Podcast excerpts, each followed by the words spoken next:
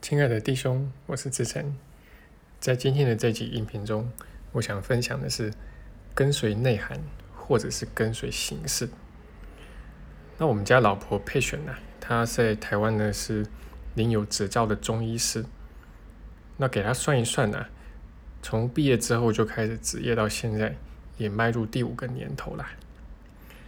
那传统上在台湾，我们都会觉得。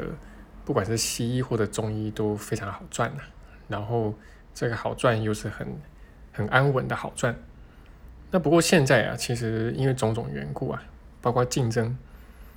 呃，其实已经远远没有以前那么好赚了。那甚至就我所知，还有年轻一辈刚毕业的这个中医师，有的还有生存的困难呢。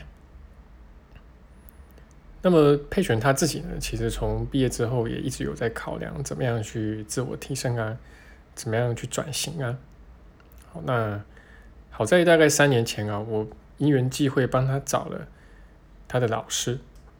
是一个老中医。那么这个老师还蛮会教的，我听过他上课，那他医术也蛮好的，因为我给他看过病。那这个学生啊也很会学，因为嘿。佩璇的奇迹课程是我教的嘛？哦，那后来他也从老师身上确实学到很多东西，然后呃所谓的业绩吧就有所提升。虽然不能说是一飞冲天吧，不过至少还是一个饿不死的状态。那前两天我们在午餐的时候啊，我就问他，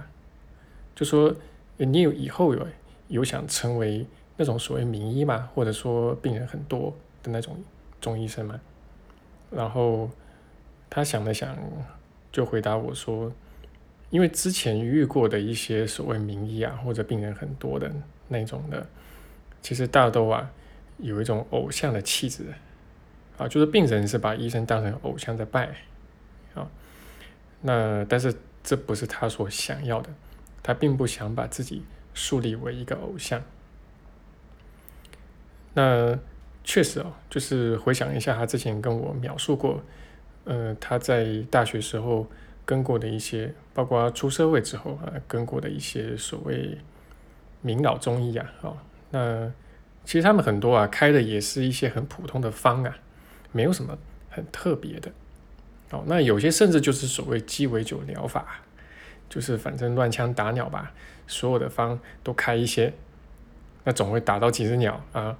那这可能跟我们想的就很不一样哦，因为我们一般想这个所谓好的中医师是不是应该都是这个可以很精准的去识别你的这个病灶所在啊，你的问题是什么呀？然后可以很精准的去投放像这个 投放原子弹一样的去去投放这个药物哈，可以很精准的去去治疗啊你的一个病灶。但现在看起来，就其实很多所谓的名医啊。可能还是安慰剂效应要多一些。那这安慰剂效应呢，是我们在医学上面很著名的，就是一般人也几乎都知道这个东西。也就是说，同样的一个方哦，以中医来说，如果是不同的医师来开的话，哦，那他在同一个病患身上的效果可能会不太一样，因为他可能比较信任其中的一两位。那么，即使是开同样的方给他，那么由这一两位开出来的。在这病患身上，这个疗愈的效果啊就会高一些，治愈率会高一些。啊，那这就好比这个呃可口可乐跟百事可乐，这大概是我们知道世界上最大的两个可乐的品牌吧，就是业界龙头。那如果说盲测的话，哦，就是说给你倒两杯，各倒一杯啊，然后这杯子看起来一样，上面没有注明哪一杯是什么啊。那么做出来统计结果啊，大家会比较喜欢喝百事可乐，觉得它比较好喝。不过如果说杯子上面有写啊，就这杯是可口可乐，那一杯是百事可乐的话，那结果就会倒过来，大家会觉得可口可乐比较好喝。啊，所以你看我们心里面的一些认知跟信念呢，其实与我们在这个世间的体验还是蛮有关系的。那确实，因为我自己也在医界待过嘛，啊，那就知道说，其实有很多所谓名医啊，真的不是大家想的那个样子。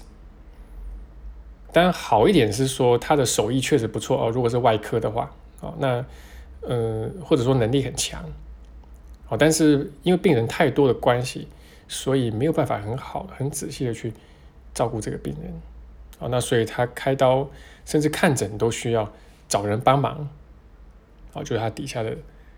主治医师或者在更底下的小医师，好，那你想这个品质，当然不可能真的好到哪里去，那当然还有更多另外的一些，他纯粹就只是有名啊。好，可是这个有名呢，跟他的医术没有关，哈，就好像你去买这个名牌包，主要是买它的一个 logo 啦，啊，就这个意思大概差不多。那大概十多年前一脚踏入这个心灵圈啊，就发现这个灵性圈、宗教圈呐，像这样偶像崇拜的现象，只看形式不看内涵的现象，也还是非常普遍的啦。好，那其实这个形式啊。呃，往往是多种多样的，而内涵呢，通常都非常的简单，甚至是单一的。好，比如说以医师来说，一个好医师内涵就很简单嘛，就是怎么样可以用最快的速度把你的病医好，而且副作用还最少。越能做到这一点呢，就是好医师嘛。那好老师呢，也很简单啊，就是怎么样能够让你学到最多东西，好，在最短时间内。但这个所谓心灵的学习呢，它最主要是在心，而不是在脑嘛。啊，这是我们知道的。啊，就说它能够引导你、带领你去领会到更深层次的智慧嘛。哦，那最好能够去照见到很多你以前自己看不到的盲点。这种老师是我觉得最好的。好，那如果说你看老师要看形式的话，哇，那就非常多种多样的啊。那譬如说，这个老师他的学生多不多啊？他的信众的人数多不多啊？就如果是宗教的话啊，那么他的年龄大不大呀？啊，这个太年轻了，二十几岁、三十几岁，这可以吗？啊，这个真的有智慧吗？啊，能够累积智慧吗？啊，啊，还有他的资历啊，啊，这个资历呢，也有很多可以去看啊。最好这个资历里可以有一个特殊性啊，比如说这老师如果。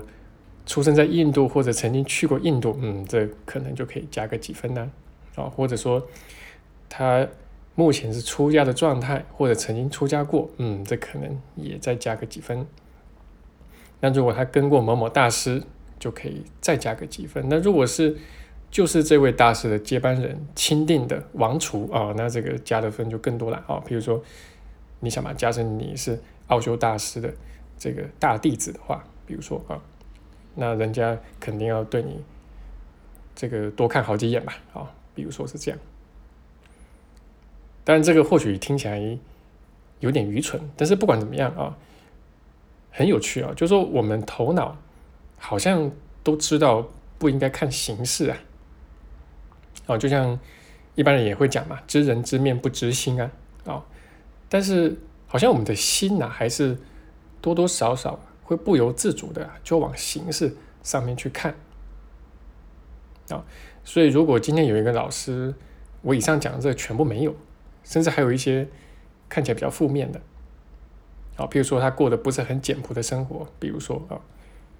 这个好像这个要是灵性老师就必须过得很简朴一样啊，那哎，我们可能就会觉得说，哎，这个人他的水平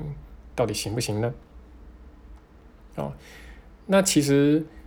这也没有什么好奇怪的，因为小我他本来就是